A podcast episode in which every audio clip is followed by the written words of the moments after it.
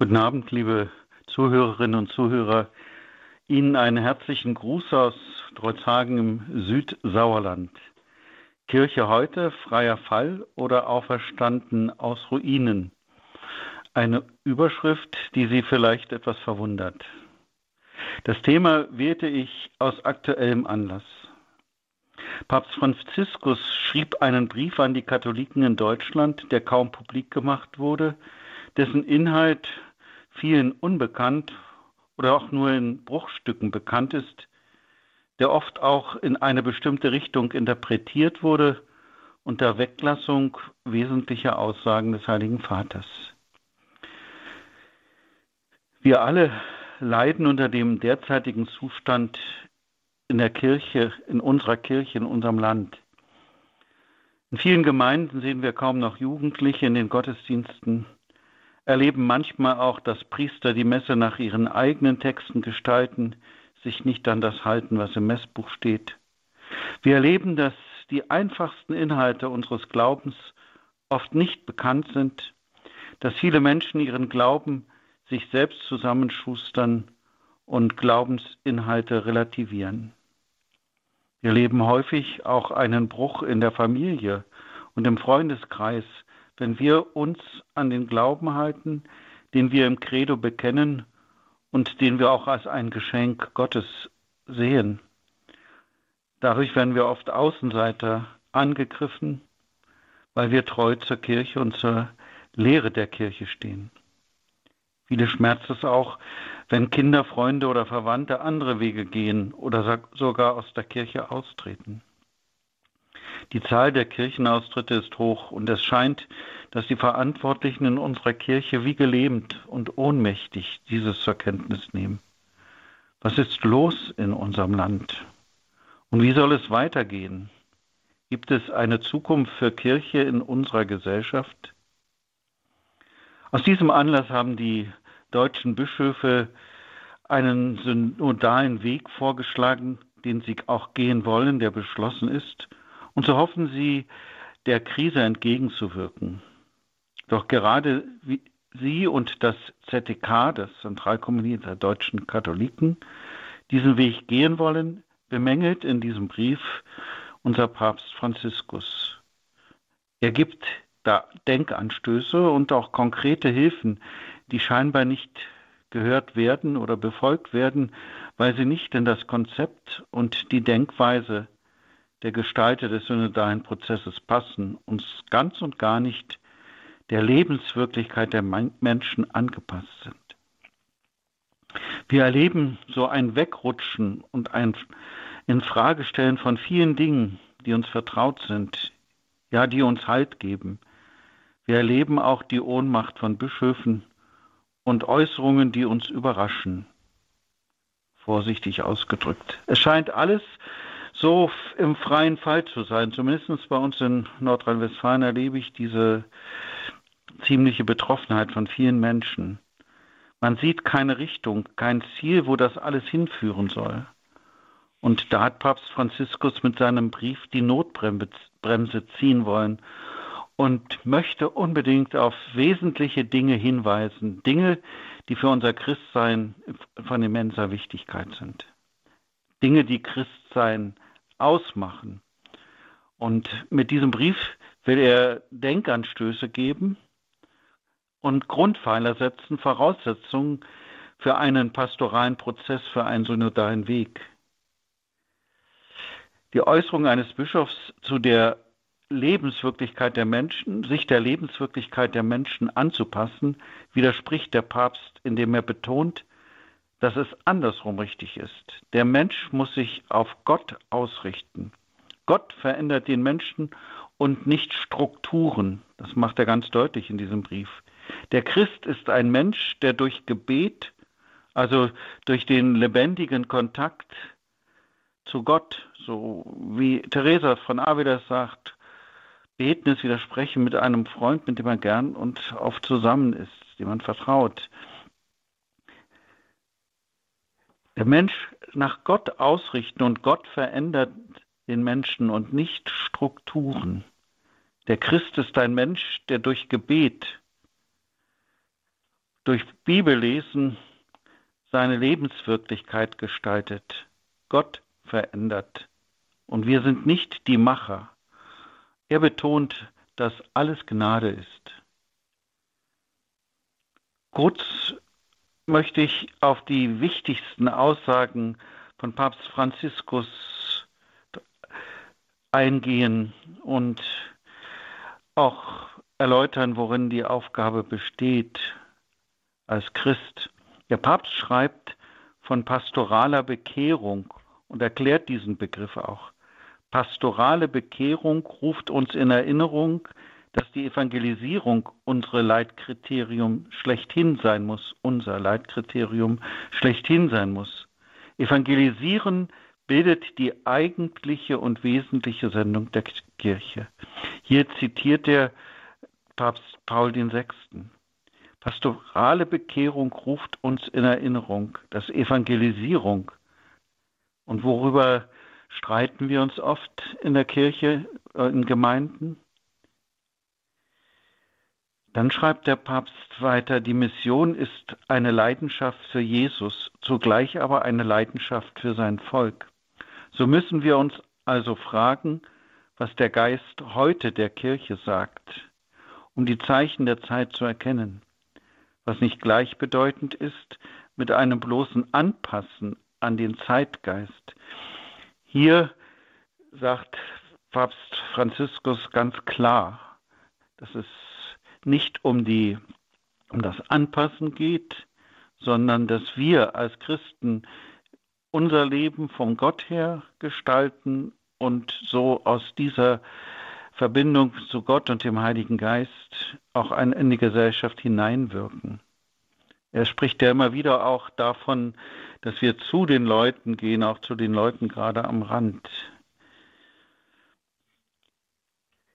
Die Wachsamkeit und die Bekehrung, schreibt er weiter, sind Gaben, die nur der Herr uns schenken kann. Uns muss es genügen, durch Gebet und Fasten um seine Gnade zu bitten. Der Papst schreibt vom Fasten. Medjugorje betont das Fasten. Und wir haben als Kirchen Leitsatz, sage ich mal, immer noch den Freitag als einen Tag, an dem wir fasten oder an dem wir auch wenigstens verzichten auf etwas. Und das ist ja in unserer Kirche, also ich erlebe es zumindest so in unseren Gemeinden, völlig weggerutscht. Und Freitagabend geht ja meist das Feiern erst so richtig los fürs Wochenende. Aber auch viele feiern am Freitag, auch in Gemeinden. Also Fasten ist doch fast vergessen. Und der Papst betont das. Gebet und Fasten, um seine Gnade zu bitten. Dann stellt er klar, dass wir nicht die Macher sind. Er stellt klar damit, dass das ein Geschenk Gottes ist, ein Geschenk des Heiligen Geistes, Erneuerung. Immer hat es mich beeindruckt, sagt der Papst, schreibt der Papst, wie der Herr während seines irdischen Lebens, insbesondere in den Augenblicken großer Entscheidungen, in besonderer Weise versucht wurde. Gebet und Fasten hat eine besondere und bestimmende Bedeutung für sein gesamtes nachfolgendes Handeln. Auch die äh, Synodalität kann sich dieser Logik nicht entziehen und muss immer von der Gnade der Umkehr begleitet sein, damit unser persönliches und gemeinschaftliches Handeln sich immer mehr der Kenosis Christi angleichen und sie darstellen kann. Kenosis ist die Entäußerung. Gott wurde, Jesus wurde Mensch, uns Menschen gleich, also ein, auf den Philipperbrief hingedeutet. Als Leib Christi sprechen, handeln und antworten bedeutet auch in der Art und Weise Christi mit den gleichen Haltungen, mit derselben Umsicht und denselben Prioritäten zu sprechen und zu handeln.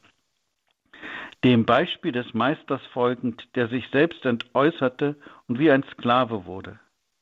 Und hier spüren wir ja diese bestimmte Bewegung in der Kirche. Handeln sie im Geiste Christi, in der Haltung Christi? Oder ist nicht Gewalt und Machtfrage oft im Vordergrund und Recht haben wollen? Papst schreibt weiter, im Grunde genommen ermöglichen uns diese Geisteshaltungen, wahre geistliche Heilsmittel, nennt er nochmal, Gebet, Buße und Anbetung, noch einmal zu erfahren, dass Christsein bedeutet, sich selig und gesegnet und somit Träger der Glückseligkeit für andere zu wissen. Gebet, Buße, das ist das Fasten enthalten, Anbetung, eucharistische Anbetung. So erlauben wir, schreibt der Papst weiter, dem Geist unser Leben zu erfrischen und zu erneuern, indem er es von Sklaverei, wie oft sind wir gebunden an Dinge, von Trägheit und nebensächlichen Komfort befreit. Ja, wie viel. Letztens war ich in einem Kinderzimmer. Ich konnte kaum treten vor Spielzeug.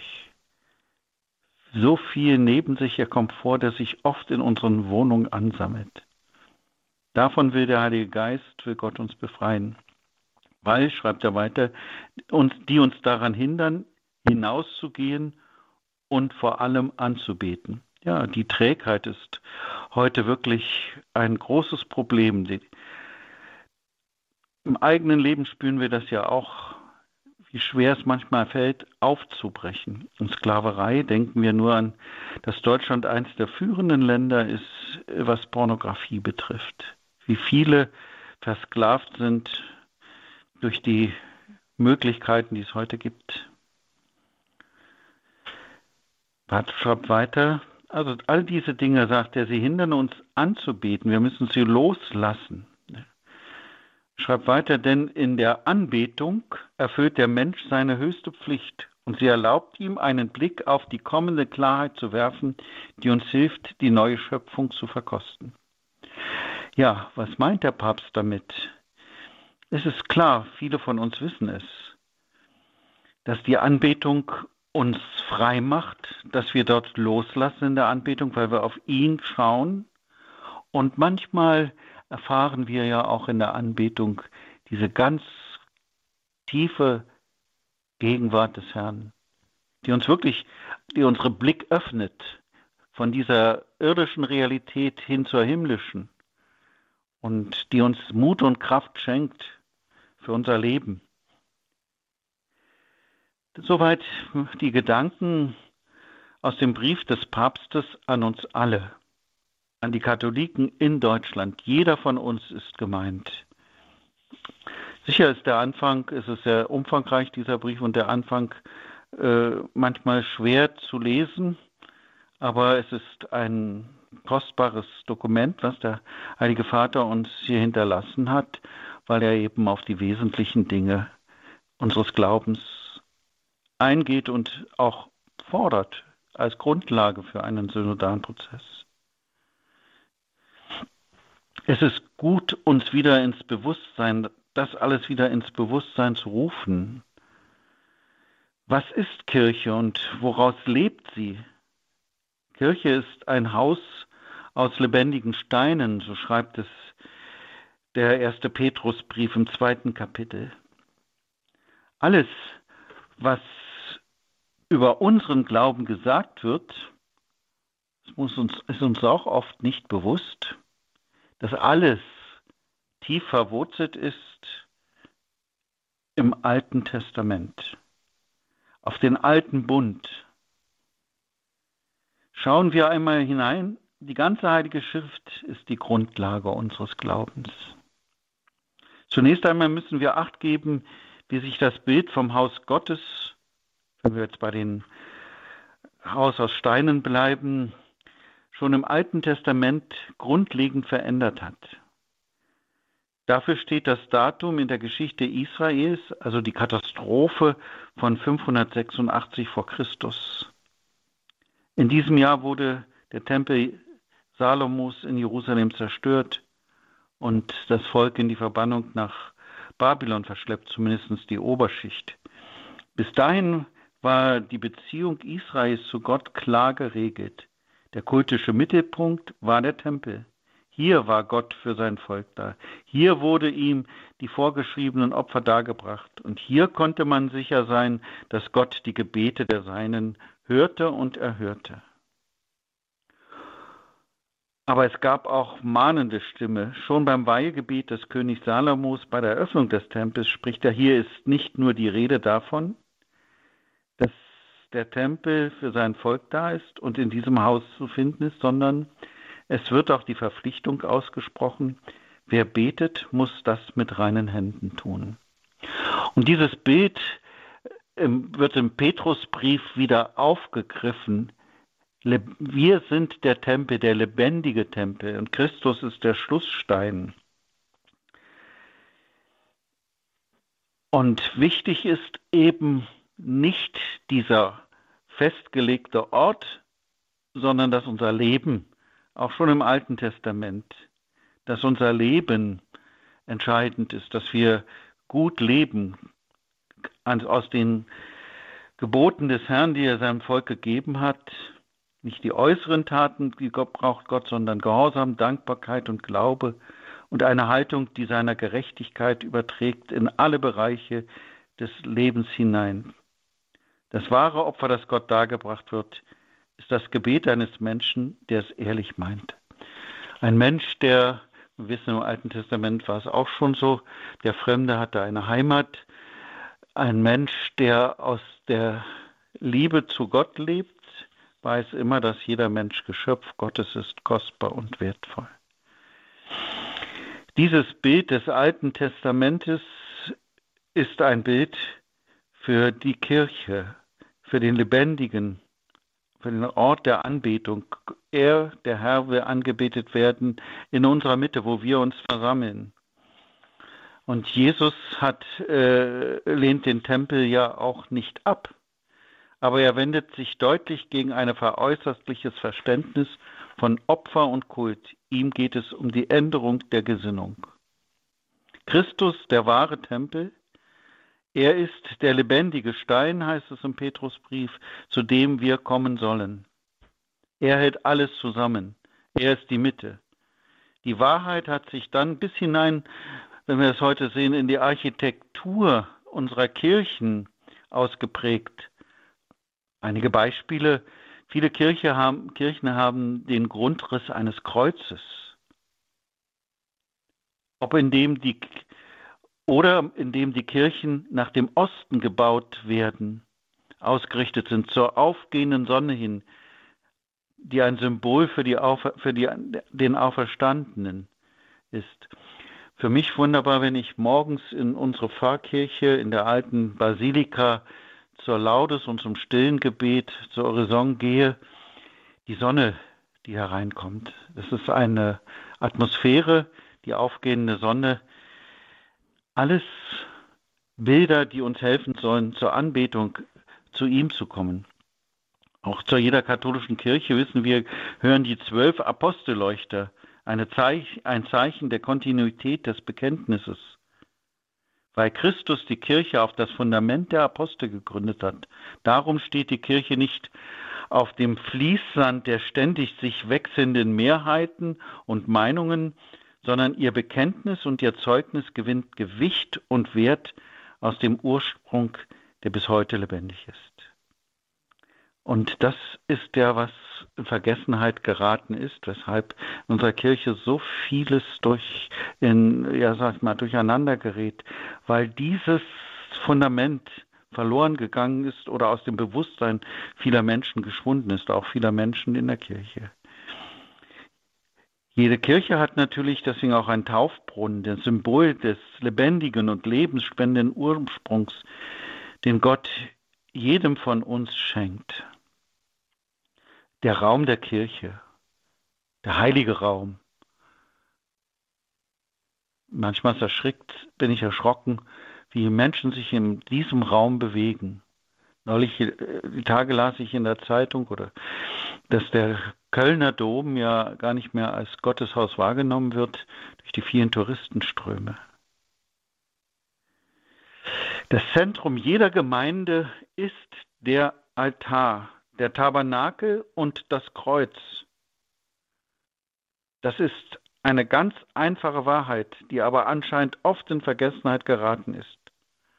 Häufig glaubt man immer, neue Tätigkeiten und neue Ideen in die Welt setzen zu müssen, um die Menschen an die Kirche zu binden, sie attraktiv zu machen. Inzwischen wird immer deutlicher, dass die erste und eigentliche Bindung die persönliche Bindung an Christus sein muss. Wir können noch so viel Jugendkirchen und sonstige Veranstaltungen in der Kirche machen. In England haben sie also auch ein, was ist es, Kegel, glaube ich jedenfalls, also Sportgeräte dort drin, damit die Leute zur Kirche kommen sollen.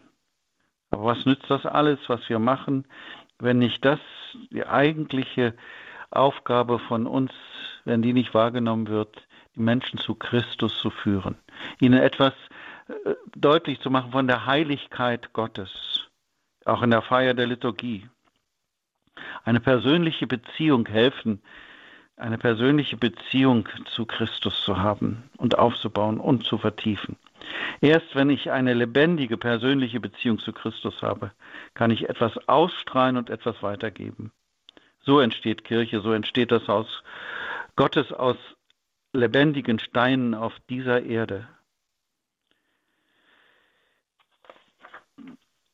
Möchte, ich möchte jetzt hier an dieser Stelle einfach mal einen Moment innehalten, dass wir das nochmal auf uns wirken lassen und dann etwas hören von dem, wie wir lebendige Steine immer mehr auch, mehr auch werden können.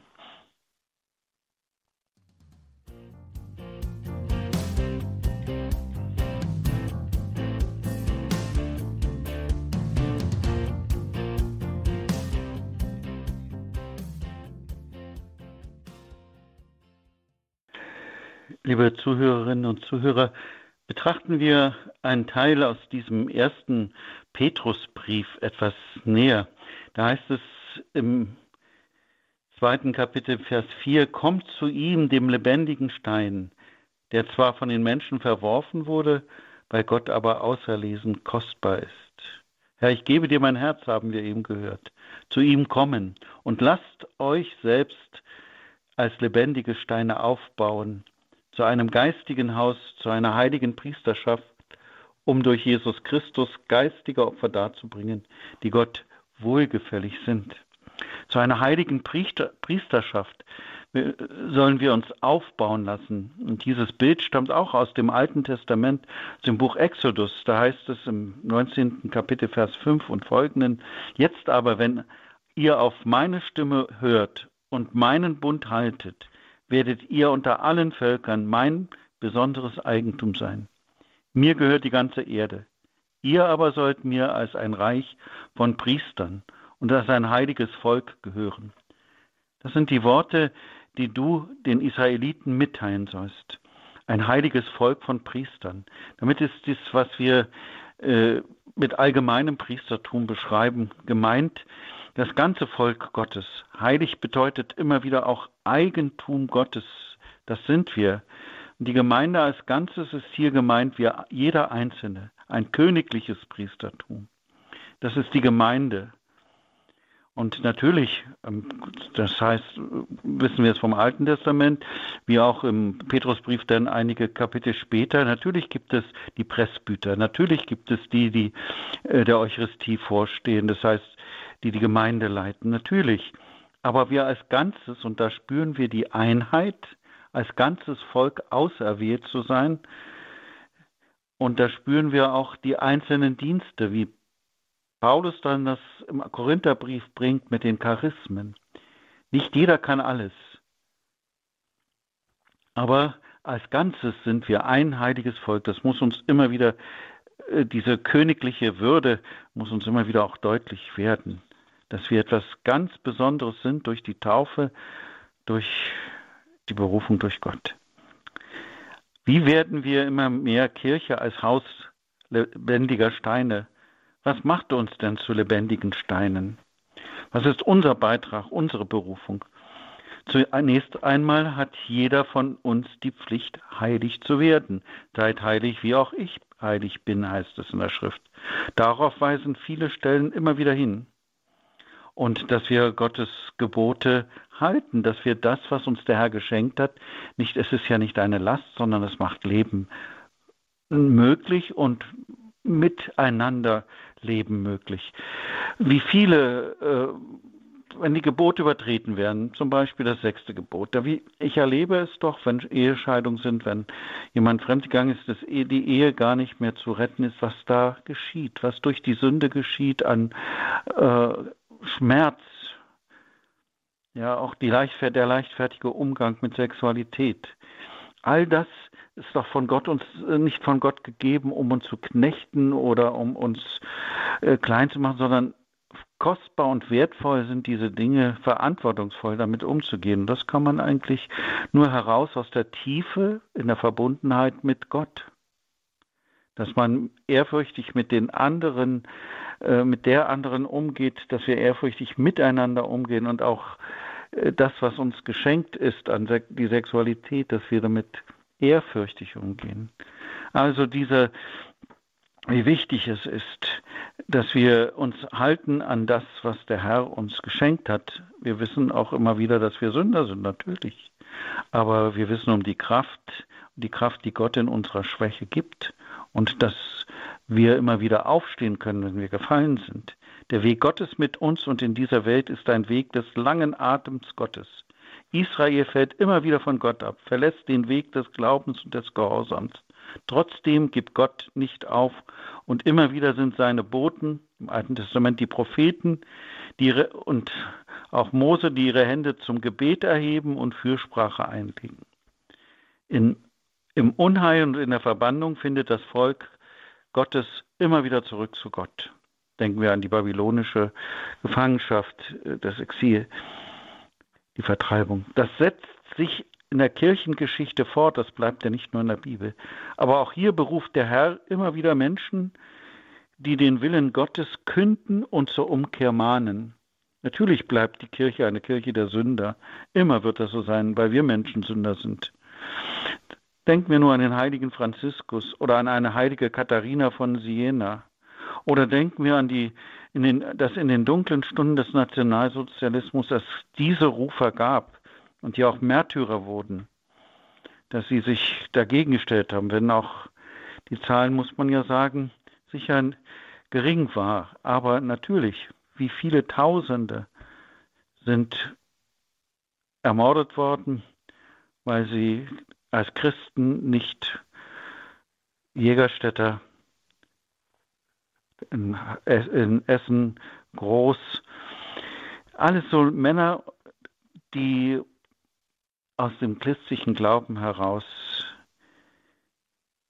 sich ja aufgerufen haben, Menschen wachzurütteln. Oder im Stauffenberg die Leute. Und auch heute gibt es sie. Und unser Leben sind wir nicht auch manchmal inkonsequent und träge? Und auch wir erfahren immer wieder die Treue Gottes, werden wachgerüttet durch Menschen und Ereignisse. Gott lässt uns nicht. Und er will uns zu lebendigen Steinen, zu einem geistigen Haus auferbauen. Ja, ob wir, wir haben nun einiges auch betrachtet und über das nachgedacht, was Kirche ist.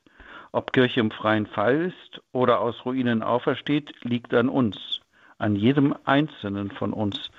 Und ist das nun alles im freien Fall oder gibt es Ansätze für, einen Auf, für ein Auferstehen aus Ruinen? Wir Christen sind Menschen der Hoffnung. Wenn die Kirche in unserem Land mit neuem Schwung und Elan Menschen begeistern will, wenn das nur geschehen, äh, kann das nur geschehen in der Umkehr und in der Anbetung, so wie es Papst Franziskus aufzeigt. Jeder von uns muss leuchten durch festen Glauben, durch eine starke Hoffnung und eine große Liebe, durch die Hingabe an Gott. Er und nur er kann Einheit und Liebe schaffen. Nur er kann die Herzen formen und prägen und zur Einheit führen. Und nur er kann es in den Herzen der Menschen bewirken, die sich ihm öffnen und sich vom Heiligen Geist und nicht von anderen Geistern füllen und leiten lassen. Das ist die Reform, die wir brauchen, die Revolution der Umkehr.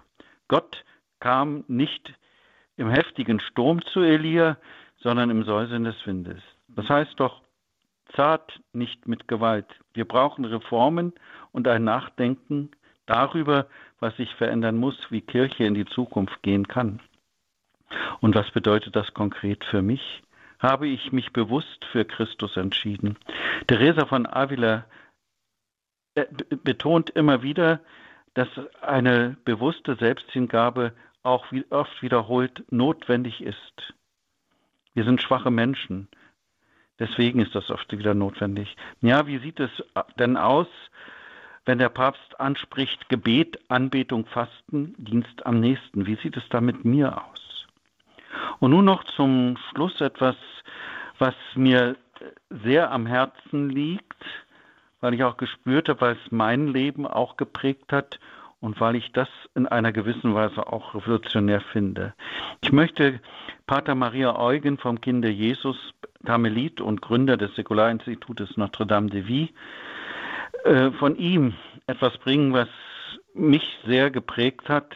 Sind aus den Exerzitien 1959 und trotzdem noch so aktuell. In ihm brannte das eine Liebe zum Heiligen Geist. Und die Mitglieder des Institutes wollte er zu Glaubenszeugen prägen, die einer, in einer säkularisierten Welt Gott zum Leuchten bringen. Die Missionarinnen und Missionare sind durch ihr Lebenszeugnis, das geprägt ist von einer lebendigen Beziehung zu Gott und vom Hören auf den Heiligen Geist. Was er seiner Familie als kostbaren Schatz hinterlassen hat, ist auch ein Schatz für die Gesamtkirche. Einige Gedanken möchte ich Ihnen mit auf den Weg geben. Vielleicht können Sie Ihnen helfen, tiefer hineinzukommen in das Geheimnis unseres Glaubens, unseres dreifaltigen Gottes. Zunächst weist Pater Maria darauf hin, dass jeder Christ einen besonderen Platz im Leib Christi, also in seiner Kirche hat. Auch für, und für ältere Menschen kann es das ja auch der Gebets- und Opferdienst sein, die Fürbitte, wie wichtig ist die? Jeder von uns hat ein bestimmtes Charisma, er nennt das so, jetzt zitiere ich ihn, Gott ist mit mir in meinem Alltag. Ich wirke mit ihm zusammen. Er will etwas Bestimmtes von mir. Er erwartet meine Mitarbeit. Jeder Mensch trägt seine Berufung in sich. Gott verfolgt große Pläne mit uns, den Aufbau seines Reiches, seiner Kirche. Er will das etwas Bestimmtes von mir. Gott will etwas Bestimmtes von mir. Die Frage, die sich jeder stellen kann, was will Gott von mir? Oder vielleicht habe ich es ja auch schon gefunden. Und er erwartet meine Mitarbeit. Weiter sagte er, um diese Kirche zu gründen, wurde der Geist gesandt. Wir müssen ihn suchen, um uns unter seine Leitung zu stellen. Wir müssen mit ihm an unserer eigenen Heiligung und am Aufbau der Kirche arbeiten. Also suchende Menschen zu sein, offene Menschen. Wir müssen uns, wir müssen unseren Heiligen Geist erkennen. Das finde ich das Große, was er da schreibt. Wir müssen unseren Heiligen Geist erkennen. Er liebt uns. Er gibt sich mit den Kleinen ab. Mit jedem von uns. Er gehört mir. Wohl beseht er die ganze Kirche, aber auch jeden Einzelnen. Und dann bringt er einen großen Satz, erfahrt euren Heiligen Geist. Es ist der gleiche Geist wie der der anderen und doch der eure. Damit denken wir an Paulus, Korintherbrief, die Charismen. Seit aller Ewigkeit, schreibt Pater Maria Eugen weiter, denkt er an jeden von uns. Er liebt uns lange schon. Er folgt mir, seit ich bin. Schon immer will er, dass ich ihn liebe. Wenn wir zu Gott kommen werden, werden wir unsere Namen im Heiligen Geist geschrieben finden. Bitten wir um die Gnade, die unseren Bedürfnissen, unserer Schwachheit, unserer Feigheit angepasst ist. Der Heilige Geist erhört uns, wenn wir ihn darum bitten. Wir können zu uns stehen mit unseren Schwachheiten und Feigheiten. Aber wie wichtig es ist, Pater Maria Eugen sagt, und ich bin davon fest überzeugt, zum Heiligen Geist zu beten, immer wieder den Heiligen Geist zu bitten. Wenn Pater Maria Eugen von der Armut spricht, meint er nicht die materielle, sondern unsere Begrenzungen, unsere Schwächen. Schreibt, die Heiligkeit besteht in der Armut also unsere Schwächen, unsere Begrenzungen, die uns in ständiger Abhängigkeit vom Heiligen Geist hält. Und das ist das Entscheidende. Dadurch werden wir offener, wenn wir dazu stehen. Angewiesen auf seine Hilfe und davon überzeugt, dass man ohne seine Gnade nichts vermag. Das ist ganz wichtig. Die Armut anzunehmen und zu spüren, ja, eigentlich ist er es, der in mir wirkt und der alles in mir bewirkt. Das bringt eine unwahrscheinliche Dank, Dankbarkeit und Freude auch ins Herz. Und er schreibt, so schafft der Heilige Geist Propheten und Heilige. Es geht nicht darum, schreibt er weiter, unsere Ideen einzubringen, sondern darum, die Aufgabe zu erfüllen, die der Heilige Geist uns stellt. Apostolat ist Mitarbeit mit dem Heiligen Geist. Er ist der Chef des Unternehmens, der Meister, der Arbeiter und selbst noch der kleine Stift. Wir setzen die Steine, wie er es verlangt. Unsere Hauptsorge muss es sein, den Willen des Heiligen Geistes zu erkennen und uns ihm zu unterstellen. Diese volle Unterwerfung verlangt unsere ganze Aktivität. Wenn Pater Maria Eugen schreibt, dass es nicht darum geht, unsere Ideen einzubringen, meint er natürlich nicht, dass wir die Hände in den Schoß legen sollen. Er will uns damit sagen, dass wir beim bei allem Denken und bei allem Planen immer auch Hörende sein müssen. Hören auf Gott, hören auf den Heiligen Geist. Gott gibt uns die richtigen und wichtigen Gedanken ein. Er kann nichts ohne uns und wir können nichts ohne ihn. Das ist das, was Pater Maria Eugen als Botschaft für den Aufbau der Kirche und zur Evangelisierung uns hinterlassen hat. Kirche im freien Fall? Nein, wenn jeder von uns die Hände zum Gebet erhebt und zum Heiligen Geist flieht, dann wird die Kirche aus Ruinen auferstehen, da wo sie schon eingefallen ist. Helfen Sie mit, bilden Sie Gebetskreise, schicken Sie Ihre Kinder, Jugendliche zu Treffen, wo sie lebendige Kirche erleben. Gleichaltrige ist wichtig. Gehen Sie auf Wallfahrten. Ich denke nur äh, an, es gibt genug Zeichen der Auferstehung denke jetzt nur an die 50.000 Jugendlichen, die dieses Jahr in Medjugorje versammelt waren, an die Tausenden in Salzburg auf dem Loretto-Kreis, vom Loretto-Gebetskreis und einmal erlebte ich es in Linz, dass der Loretto-Gebetskreis eine Woche lang Tag und Nacht in der Karmelitenkirche gebetet hat. Immer wieder kamen andere junge Leute eingeteilt. Das ist doch auferstanden aus Ruinen. Es gibt genug Gruppen, Emanuel, Totus Tus, das Gebetshaus in Augsburg, Jugend 2000 und so weiter. Es gibt viele Orte. Machen wir uns auf den Weg und danken wir Gott für sein mächtiges Wirken in unserer Zeit. O Herr, lass Feuer fallen. Und so möchte ich Ihnen, bevor wir noch etwas aus diesem Lied hören, meinen priesterlichen Segen geben und Sie ermutigen und ermuntern, mit aller Kraft, Freude und Dankbarkeit in dieses Wochenende zu gehen und auch dankbar zu sein, dass wir zu dieser Kirche gehören, dass der Herr uns, ja, von uns, auf uns wartet, auf unsere Mitarbeit, auf jeden. Herr, wir danken dir, dass dein Heiliger Geist unsere Herzen füllt, dass du uns füllst immer wieder. Wir danken dir, dass wir Mut und Stärke aus dir heraus haben, dass du uns nicht lässt, und dass du willst, dass wir mitarbeiten an einer neuen Welt, an einer Kirche, die menschengerecht, menschenwürdig ist. Und das war sie schon immer. Herr, wir danken dir, dass du die Schwächen, unsere Schwächen und auch die Schwächen der Kirche und ihrer Vertreter annimmst und dass du trotzdem uns nicht lässt. Und wir bitten dich um Umkehr, wo Umkehr notwendig ist und den Heiligen Geist für uns und für alle für Opfer wie für Sünder, wir für alle, dass wir geborgen sind in der Liebe deines Herzens. Und du, Maria, unsere Mutter und Königin, bitte du für uns, sei du Mutter der Barmherzigkeit. Der Herr sei mit euch. Und mit deinem Geiste. So segne und bewahre euch auf die Fürsprache unserer lieben Frau und des heiligen Josef, der dreifaltige Gott, der Vater, der Sohn und der Heilige Geist. Amen. Gelobt sei Jesus Christus. In Ewigkeit. Amen. Ja, herzlichen Dank an Pfarrer Klaus Schönebeck für das schöne Gespräch über die Kirche heute, über die Meditation über die Kirche heute. Wir Menschen müssen uns auf Gott ausrichten.